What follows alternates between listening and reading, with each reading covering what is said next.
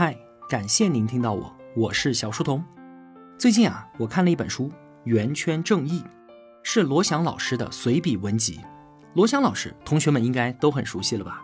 北大法学博士，中国政法大学教授，刑法学家，全网最出名的刑法老师。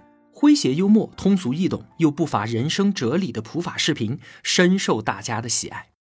那因为罗翔经常借用张三这个名字来讲解案例，而这个张三呢，在犯罪之后又看似荒诞的一再利用法律知识去钻法律的空子，逃脱制裁。所以呢，罗翔老师也被网友们戏称为“法外狂徒张三”。在你看了他温和理性的文字之后啊，你会发现。在罗翔老师戏谑的表达和夸张的语调的背后，是一颗清醒、善良、智慧、深刻的内心，以及在普通人身上绝难见到的异常珍贵的自我批判和反省。借用豆瓣上网友的一条高赞评论，说罗翔他秉持着法治信念，不忘教师的身份，为我们缓缓道来，循循善诱，不失谦卑祥和，一面触碰黑暗，一面又让新的种子发芽。在幽默和严肃当中，诉说着法律人的情怀与深思。他让我们做法治之光，因为他自己便是一道光。《圆圈正义》这本书啊，其中很多文章我都很喜欢。今天呢，就和同学们分享其中的两篇吧。第一篇《圆圈正义》。在现实当中啊，无论我们用什么样的仪器，都没有办法画出一个真正完美的圆。但是圆这个概念，它是客观存在的。如果我们把这个圆看成是正义，那么每一次画圆就是对于正义的追求。一般来说啊，至少有三种画圆的态度。第一种呢，随意乱画，画个四边形，然后说它是圆。如果居上位者如此，可能是为了测试下属的忠心，比方说赵高指鹿为马。如果居下位者也学着如此为之，那自然是为领导马首是瞻，信奉领导的看法就是根本大法。只要国王愿意，即便他没有穿衣服，那也是最美的新装。第二种很用心的手绘圆圈，但是无奈啊，所画之圆就是不太规则。他们中的一部分呢，会灰心丧气，甚至干脆放弃。这些人啊，会觉得世上本无缘，庸人自扰之。既然我们所做的一切离正义那么遥远，那么正义根本也就不存在。理想破灭之后的虚无，会让这些人以全儒讥诮的心态来看待一切，也就慢慢的变成了第一种人。第三种人呢，他用圆规画圆，当画出一个合格的圆，他们会非常的开心。但是慢慢的，他们开始陶醉于自己所画的这个圆，觉得它实在是太完美了。当有了不可一世的自恋，他们就会将自己所画的圆定义为圆的标准。而这个时候，如果有人提醒他们，其实还有更加完美的圆，他们就会把这种意见当成是对于自己的挑战，因为他们俨然已经是真理的代表了。绝对的权利导致绝对的自恋。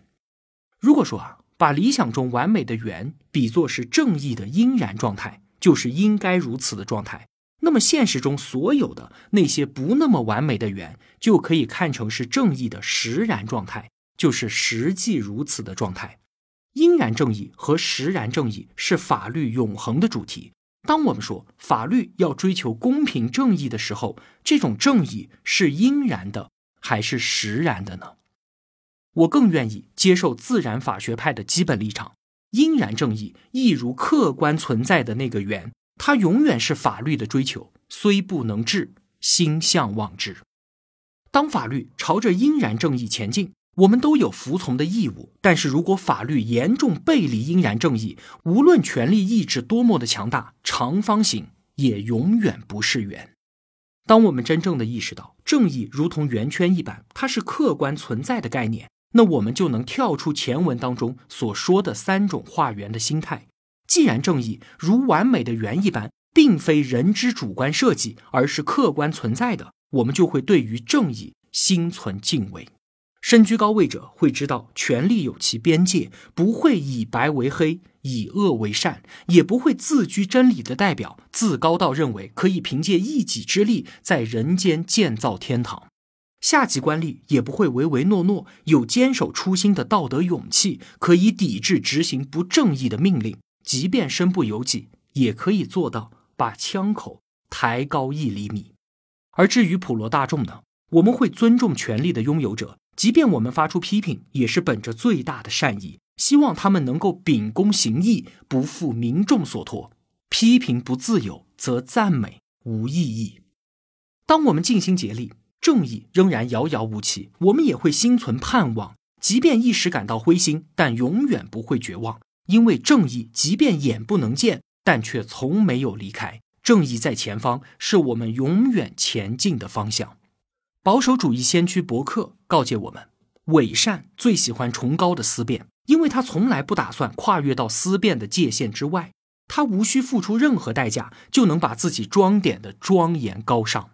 让我们告别高谈阔论的伪善，用零星的善举温暖这个寒冷的冬天。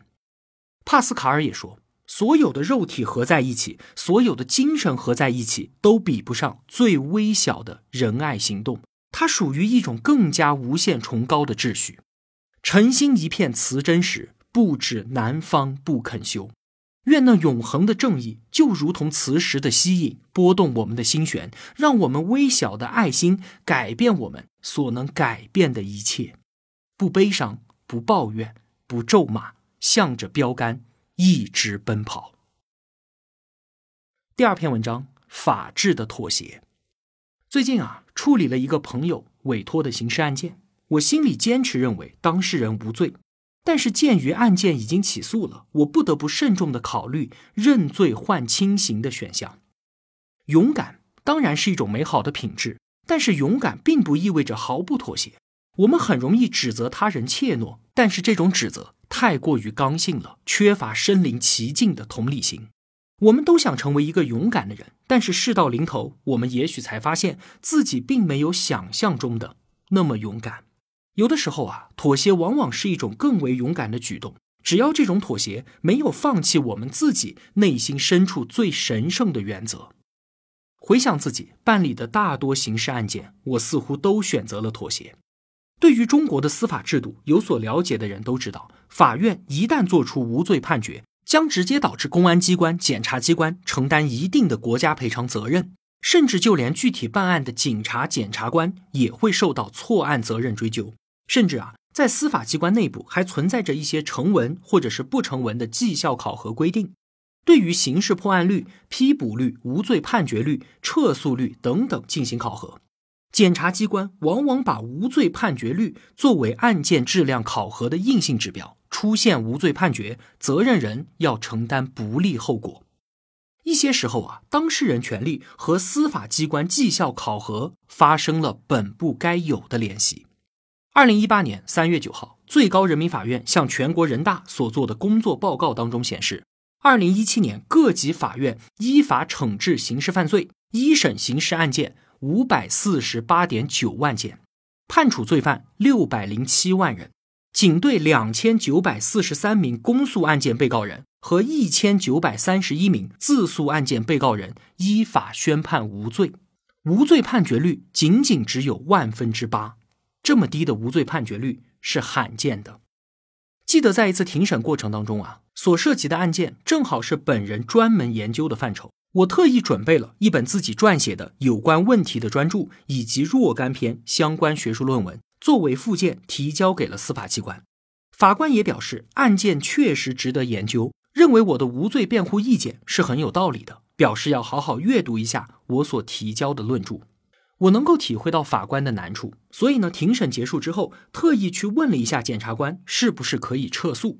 检察官直截了当的回答我，不可以，因为按照当地的规定，已经起诉的案件，即便撤诉，也要按照无罪案件对待，要扣绩效分的。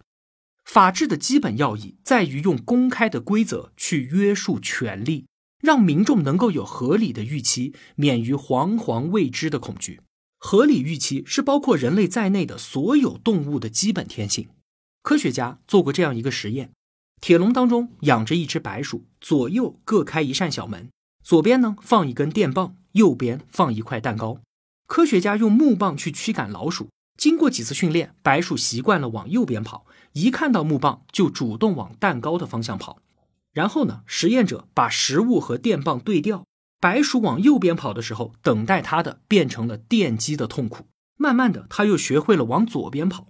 试验者再次对调食物和电棒，几次之后，实验者发现，不管怎么刺激白鼠，它都不愿意再跑了，因为啊，它已经疯了。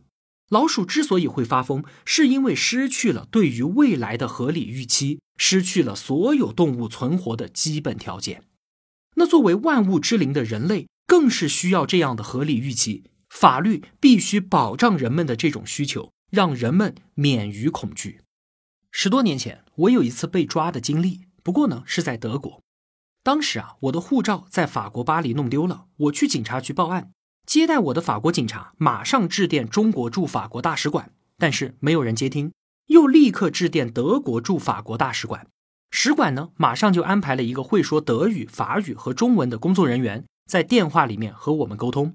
最后啊，使馆工作人员明确的告诉我，护照丢了，必须要补办，在补办之前不得离境。那由于我提前就购买了当天晚上返回德国的大巴车票。当时作为学生的我，车票是很贵的。如果在巴黎再住几个晚上，那就花费太大了。同行的同学也告诉我，凭借他几次乘坐大巴的经历，在德法边境从来就没有检查过护照。所以呢，我决定冒个险，返回德国之后再补办护照。于是我坐上了大巴车。而不巧的是呢，警察居然上车检查，我被带了下去。由于当时的网络出现问题，警察没有办法查明我的身份。据说啊，当时接到线报有亚洲人走私毒品，所以警察怀疑我就是毒贩，把我关进了拘留所，让我脱掉衣服配合检查。老实说啊，在拘留所里面我并不害怕。一呢是德语很好的同学一直在外面等着我；二呢是我相信德国的法治。我在拘留所里面足足待了半个小时，然后两位警察过来跟我道歉。说已经查明了我的身份，给我带来了很大的麻烦，现在可以离开了。同时，警察告诉我，他们已经电话通知了大巴车，在原地等待，他们会开着警车带我们以最快的速度去追赶大巴，不会耽误我们的行程。我头一次坐上了德国警察开的奔驰警车，也亲身经历了德国的法治实践。对于别国的经验介绍啊，并不是崇洋媚外。一个伟大的民族从来都应该以开放的心态去汲取一切人类智慧的成就。儒家的大同梦想从来也都有兼济天下的胸怀。法治是人类政治智慧的一大标志，也是走向政治文明的必由之路。法治必须要约束权力，保障自由。通俗的说呢？国家只拥有法律所规定的权利，而法律所不禁止的，则是公民自由驰骋之地。当权力有其固定的边界的时候，民众才能够享有法律所赋予的免于恐惧的自由。如果说在法外另有民众无法知悉的内部规则，人们也就没有办法形成合理的预期，不可避免的会陷入到未知的恐惧。当前一个非常值得警惕的现象是。以法治之名行法家之实，两者虽然都是遵法而治，但是一字之差，谬之千里。作为推行专制、政治管控工具的法家和保障自由、限制国家权力的法治，可谓是风马牛不相及。不得不说的是啊，一旦进入司法体系，涉案的当事人无论有罪还是无罪，都会感到恐惧。是什么样的力量使得当事人如此恐惧呢？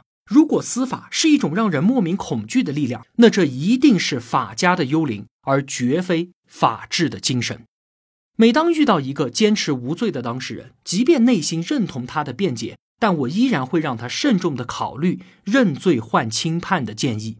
如果对方仍然坚持自己的观点，我自然会尽力用平生所学不负所托。我不知道这种妥协是不是在损害法治的尊严，但是我深深的知道。我没有资格用他人的勇敢去换取我所期待的法治进步。